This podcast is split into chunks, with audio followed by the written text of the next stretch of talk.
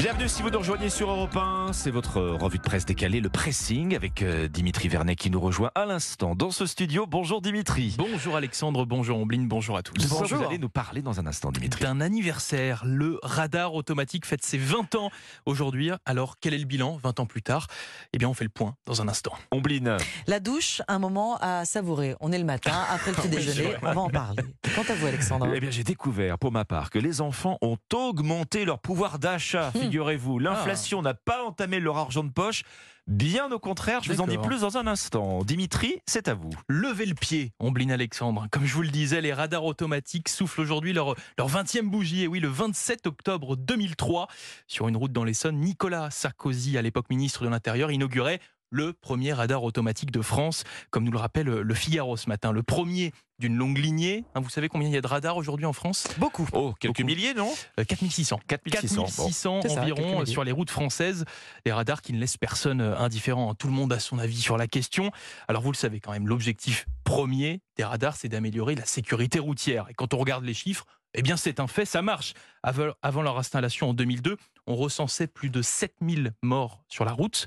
Aujourd'hui, eh bien, cette mortalité, elle a nettement baissé, elle est en nette baisse. Euh, on note en moyenne 3500 en moyenne Ouais, de morts sur les 3000 routes. il y a quand même du travail à faire, mais bah, ça, c'est On a un levé fait. le pied. On a levé le pied Bon. et ça marche. Après, ben, vous le savez, ces radars sont aussi très décriés, surnommés par beaucoup pompe à fric pour un bon nombre de Français. Bon, on ne va pas s'arrêter à ce Certains surnom. rapportent beaucoup d'argent, on va dire. Oui, ben oui, ça génère beaucoup d'argent. L'an dernier, les flashs et donc contraventions ont généré pas moins de 928 millions d'euros. 928 millions d'euros, c'est énorme, mais non, ce ne sont pas euh, 928 millions d'euros qui rentrent directement dans les caisses de l'État. Un seul 11% de cette somme est prélevé euh, par l'État au titre de son désentêtement. Le reste, il est consacré à la lutte contre l'insécurité routière, entretien des infrastructures, des radars et même des établissements de santé qui reçoivent des blessés de la route. Donc, pompe à fric, oui, mais euh, en tout Utile. cas, utile, on va dire, pour la bonne cause. D'accord. Voilà, allez, on va terminer par une petite question sur les radars. Ah. Ombline Alexandre, est-ce que vous avez une idée du département où on dénombre le plus de flashs Le Le plus de flash. de flash. Oh là là là là, Un difficile. Un, département départ- un département euh, très dense, peut-être. euh. Une région, on est dans le. On est dans le sud. On est dans Est-ce on que, est dans le est-ce- est-ce- sud-est. est-ce- est-ce que je prends des risques si Ah. je dis les Bouches du Rhône Ah, Vous y êtes presque. le Var. On est dans les Alpes de Haute-Provence. Ah oui, bah, là pour le coup, c'est un département qui n'est pas du tout densément peuplé. Euh. Avec 26 PV pour 1000 habitants. Oui, alors c'est c'est peut-être aussi ça, la, la- la- proportion par rapport à la population, c'est Donc, ça. euh, donc les bas alpins et les bas alpines qui nous écoutent sur la route ce matin sur Europe 1, souriez, vous êtes les plus flashés. Les plus Voilà. flashés. bon. Merci Dimitri. Alexandre, c'est à vous.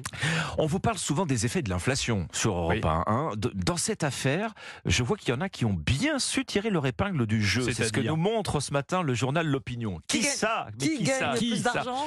Vos enfants, oui, vos enfants ont réussi à augmenter leur pouvoir d'achat. Alors vous allez me dire, comment font-ils Bah oui, comment font-ils Ah oui. L'argent de poche, c'est celui que veulent bien donner les parents, quand même, à Eh la bien, base. Ils ont réussi, ils ont réussi à euh, le tour de force d'obtenir plus d'argent de poche, 36 euros par mois cette année contre 33 euros l'année dernière chez les 10-18 ans. Les mouflets, les mouflets sont forts en égo. Voilà ce qu'écrit l'opinion. C'est sûr. Ben oui, parce que ça fait plus 9% de 33 à 36 euros, alors que l'inflation, elle, n'est qu'à un peu plus de 5%. Enfin, c'est pour ceux qui ont de l'argent de poche, hein, parce que tous les enfants n'en ont pas. hein. Oui, vous avez raison de le souligner, Dimitri. Euh, L'opinion donne aussi ce chiffre hein, qui est tiré toujours d'une étude de la start-up PixPay. 57% des enfants reçoivent de l'argent de poche. Ça veut dire pas tous, loin de là. oui. Mais là encore, c'est 7, pour, 7 points de plus que, que l'année dernière. Il y a beaucoup plus d'enfants qui reçoivent de l'argent de poche cette année alors qu'ils n'en recevaient pas l'année dernière. Est-ce qu'il faut y voir l'instinct de protection des parents face à la crise? Ah, Comment ont-ils convaincu les darons d'allonger la monnaie? Alors là, pardonnez-moi, je cite encore l'opinion, hein, qui ne nous habitue pas décidément à ce style débridé. Alors comment font-ils les enfants? Eh bien, on va plutôt voir papa que maman.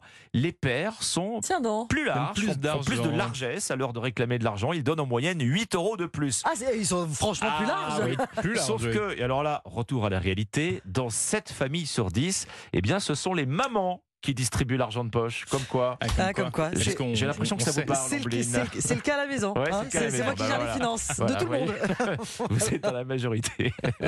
Ombline, c'est à vous. Allez hop, sous la douche euh, ce matin, Alexandre Dimitri. Hop, celle qui vous réveille, celle qui vous détend, mais si elle doit être surtout euh, express hein, en ces temps euh, où il faut prendre soin de notre planète, elle doit surtout cette douche être savourée, nous dit le magazine Elle cette semaine. La douche et non le bain. C'est Ah un oui, à la rituel, douche. oui la Mmh. douche. C'est un rituel banal qui est en train de changer. Plutôt douche froide ou plutôt trop chaude en ce qui vous concerne? Oh là là, ça Euh, dépend. Franchement, si ça j'ai dépend si des j'ai le choix trop chaude, mais c'est c'est pas très agréable non Je dirais douche chaude aussi. Ah pour ouais. ma part.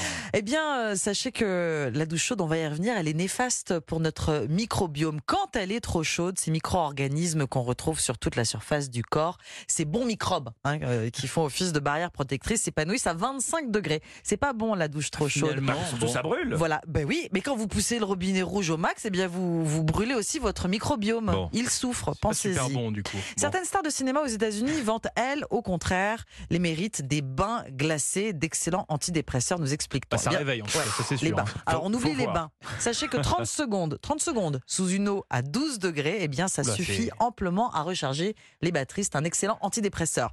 Alors au Ouais, réveil, je suis euh, pas sûr. Je suis pas sûr non plus. En tout cas, ça réveille, hein, c'est sûr. Ça, c'est Je, sûr. je vous écoute coup. avec, euh, avec attention, je suis pas convaincu. La douche, un moment de plaisir. Bah oui, un moment de plaisir à Ah 12 oui, degrés 12 ou à 35. degrés, euh. Pas uniquement pour se nettoyer, pour divaguer aussi. C'est le seul moment qu'on s'accorde sans smartphone.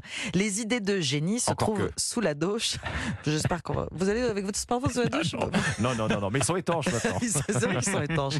On, on divague aussi quand on fait la vaisselle, mais ça sera un autre sujet. Savourez donc sans abuser. Beaucoup de dermatologues écrit elles considèrent que le rythme idéal serait une douche tous les deux jours. Je vous pose pas la question, soyez rassurés. Ce n'est pas forcément compatible, c'est vrai, avec nos vies. En tout cas, cette douche, elle est meilleure quand elle est courte. Happy Shower dans le magazine Shower. Elle. Bon, il faut se mettre à la douche froide, si j'ai bien compris. Vous avez hein. tout compris. Promis, on bleed, je penserai à mon microbiome ce week-end. S'il vous plaît, pensez à lui.